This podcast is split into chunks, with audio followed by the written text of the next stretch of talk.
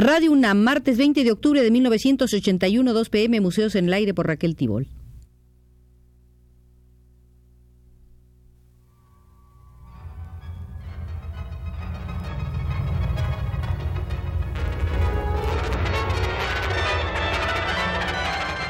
Museos en el Aire.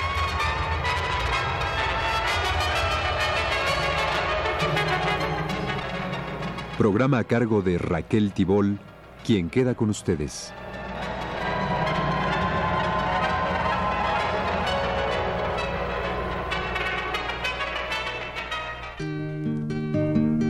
Les voy a cantar en verso, libre y a veces rimado. Si le ponen atención, me doy por bien convidado. Hemos visitado en semanas anteriores el Museo de la Solidaridad Cultural y la Soberanía de los Pueblos de América. Y hoy volvemos para encontrarnos con el artista argentino radicado en París, Julio Leparc, desde donde emite señales ópticas y cinéticas. Nació Leparc en Mendoza en 1928, estudió en Buenos Aires y desde 1958 se fue a París, donde ha fundado junto con otros el Grupo de Investigación del Arte Visual. En el encuentro de intelectuales que se celebró en septiembre en La Habana, Cuba, Leparc presentó una ponencia sobre la valorización, arma clave para la penetración cultural. Para Leparc, América Latina es un continente donde, además de la penetración política, económica y militar, la cultura es también usada como un arma de dominación por parte del imperialismo norteamericano. Los viejos esquemas de funcionamiento cultural heredados de la vieja Europa son revitalizados y los medios de comunicación de masas, junto con la aceleración de la comunicación, son un instrumento ideal para irradiar directa o subrepticiamente la ideología y el modelo de vida del imperialismo. En el plano de las artes plásticas pueden observarse de una manera clara los logros del imperialismo norteamericano en sus esfuerzos por un control a nivel internacional de todos los medios valorativos. De manera que la producción de sus artistas supervalorada ocupe de manera permanente el primer plano. En la actualidad, en lo que concierne a las artes plásticas en el mundo occidental, no puede practicarse una política rígida de protección a niveles nacionales, como puede ser el caso con ciertos productos, pues no es necesario que los productos artísticos de los centros internacionales lleguen al lugar. Solo basta que la irradiación de las novelas pase las fronteras en forma de información para el sistema cultural local que funciona a imagen y semejanza de, de los centros internacionales miméticamente las adopte. Que esos productos sean buenos o no, no es el caso. Los aportes de los artistas de todas partes del mundo, en la medida que desarrollen una auténtica actitud de búsqueda investigativa y creativa dentro de los parámetros de las artes plásticas, es muy válida. Lo que es impropio es el uso, la manipulación de ello, la valoración artificial y exclusivista de los detentadores del poder valorativo a nivel internacional y de sus correspondientes locales.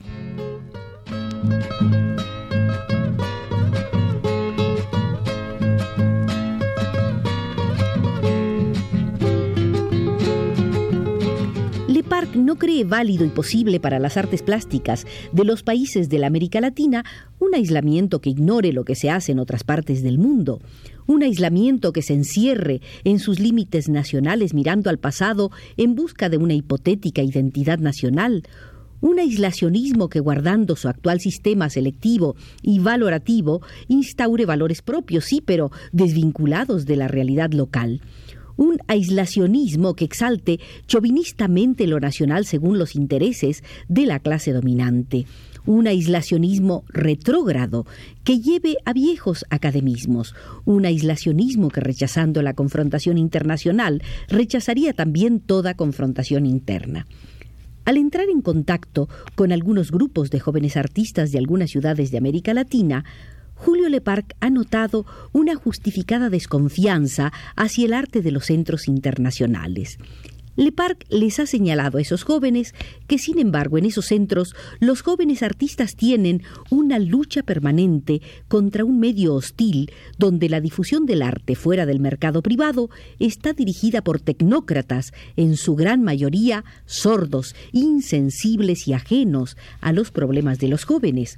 que si bien hay que resistir a la penetración cultural que exporta novedades y normas valorativas, hay que establecer un vínculo con todos aquellos que en todas partes del mundo tratan de una manera u otra de crear condiciones para una creación artística diferente. Para Le Parc, el problema del arte latinoamericano no puede ser planteado en términos estéticos en la actualidad debe sostenerse la pluralidad de tendencias en confrontación abierta y continua.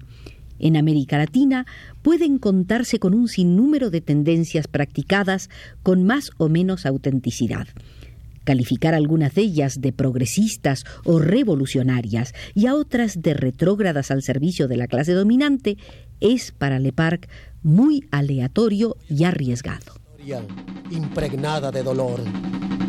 no es una historia agradable. Si no le gusta, mejor. Si no le gusta, demuestra que también tiene coraje. Ojalá y que se le agrande para vengar el ultraje. Considera Julio Lepar que la creación artística en sí misma no tiene un valor intrínseco que desafíe los tiempos y que se extienda a todas las latitudes. Lo que hay es gente que sí quiere que las normas valorativas que aplican sean universales y sin discusión. De otra parte, ya sean obras o tendencias artísticas que en su momento aportan elementos positivos, pueden ser registradas por la clase dominante, clasificadas en lo que tienen de más superficial e incluidas así en la historia actual del arte que esa clase dominante escribe, desnaturalizando su aporte y neutralizando aquello que iba contra sus intereses. Y así, desvitalizadas esas obras o tendencias artísticas, pasan a formar parte del patrimonio exclusivo de la clase dominante, la cual dicta normas de apreciación e indica al público de qué manera debe situarse frente a ellas. Y no es casual que el situarse del público frente a esas obras sea casi siempre en una actitud de inferioridad, de pasividad y dependencia que acrecienta su sumisión al orden establecido que inhibe sus propias apreciaciones, que endormece su natural capacidad creativa, que lo aísla en una contemplación individual, que le impide toda posibilidad de intervención en eso que es ajeno a él y que le es presentado como arte con A mayúscula. Ese mecanismo de manipulación del hacer artístico se encuentra en toda manifestación cultural y con resultados más positivos en otras ramas que las de las artes plásticas, como puede serlo la prensa, la radio, el cine, la televisión, que ya no son solamente medios para frenar los naturales impulsos del ser humano por el desarrollo de su personalidad, sino que hábilmente manipulados se convierten en canales privilegiados de penetración mental, modelando diariamente una actitud de resignación frente a las injusticias del mundo presentadas como inevitables y naturales e inculcando el modelo casi inaccesible de vida de las clases dominantes locales, el cual es un reflejo del modelo de vida de las clases dominantes a nivel internacional. La correlación entre el sistema opresivo general utilizado a nivel internacional y el local es evidente y la misma correlación existe en el campo de la cultura y el arte.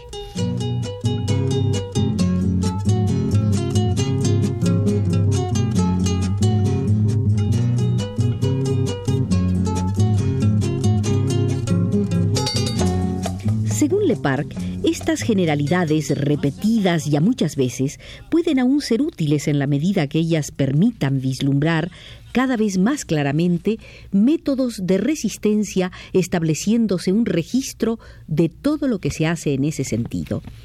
Es cierto, por ejemplo, que al lado del realizador de cine o televisión que produce un producto falsamente andino al servicio de la ideología de la clase dominante, hay gentes en esa profesión que a pesar de los rígidos mecanismos de funcionamiento de esos medios, tratan de introducir con su trabajo creativo, elementos de reflexión para despertar conciencia crítica y ayudar a preparar una situación que permita cambios más radicales. Lo mismo en las artes plásticas. En todos estos últimos años han habido sin número de actitudes, comportamientos, realizaciones y luchas en todas partes del mundo que van en el sentido de una nueva visión del hacer artístico. Igual que existe una internacionalización por lo alto de las normas valorativas y de valores emanados de los centros imperialistas, debe haber una internacional que aúne a la base de los productores de todas partes que luchen contra lo arbitrario en el mundo de las artes plásticas y contra el hegemonismo estadounidense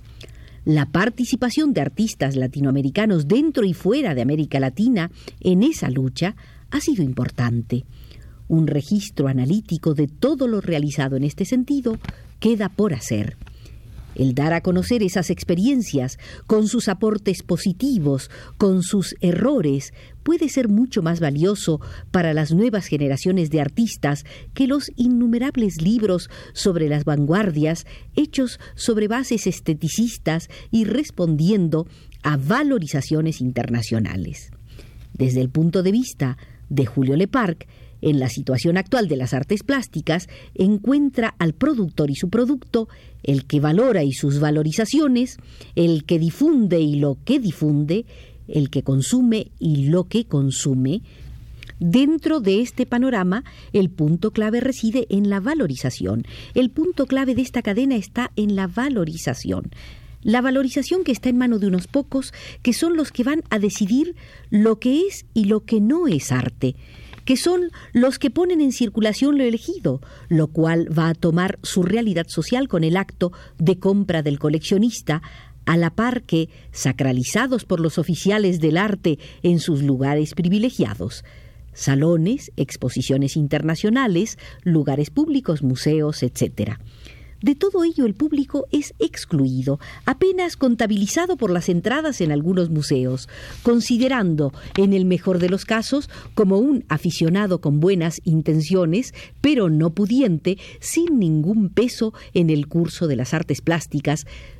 sospechado de inculto, al que solo le gustan los cuadros de bazar, que se burla si no es que ignora el arte de vanguardia, el cual le es hostil e incomprensible en la mayoría de los casos y que planea en esferas altas, lejos de sus preocupaciones cotidianas.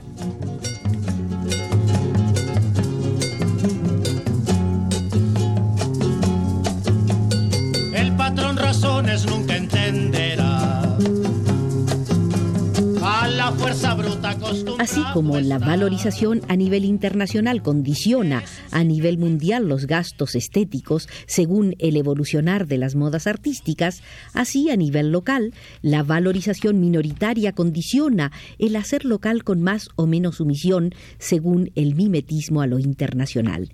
Entonces es por allí que se puede meter una cuña a ese sistema cerrado que excluye toda otra valorización que no sea la suya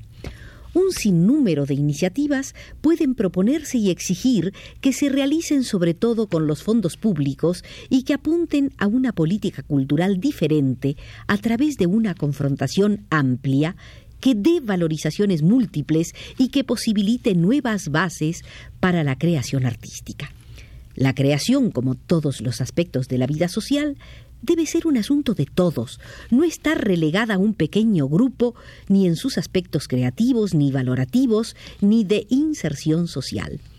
Considera Julio Lepar que en nuestras sociedades, funcionando con sistema capitalista, es menester romper el proverbial individualismo de los artistas para que en grupos reflexionen sobre la situación que le es hecha socialmente, sobre todo el sistema de creación, valorización, difusión y rol social de su trabajo, para que colectivamente incidan en su medio, denunciando sus arbitrariedades, adoptando comportamientos para transformar el sistema cultural, uniéndose a grupos progresistas de otras disciplinas para coordinar los esfuerzos en vía de obtener cambios.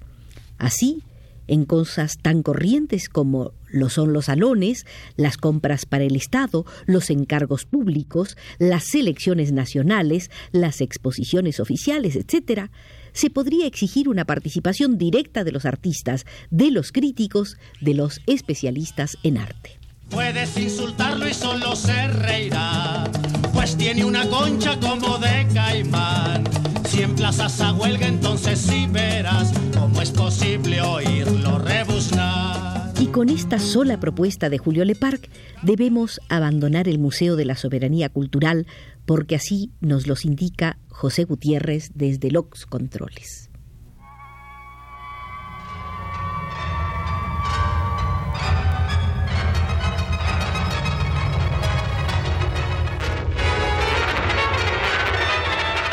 Este fue Museos en el Aire.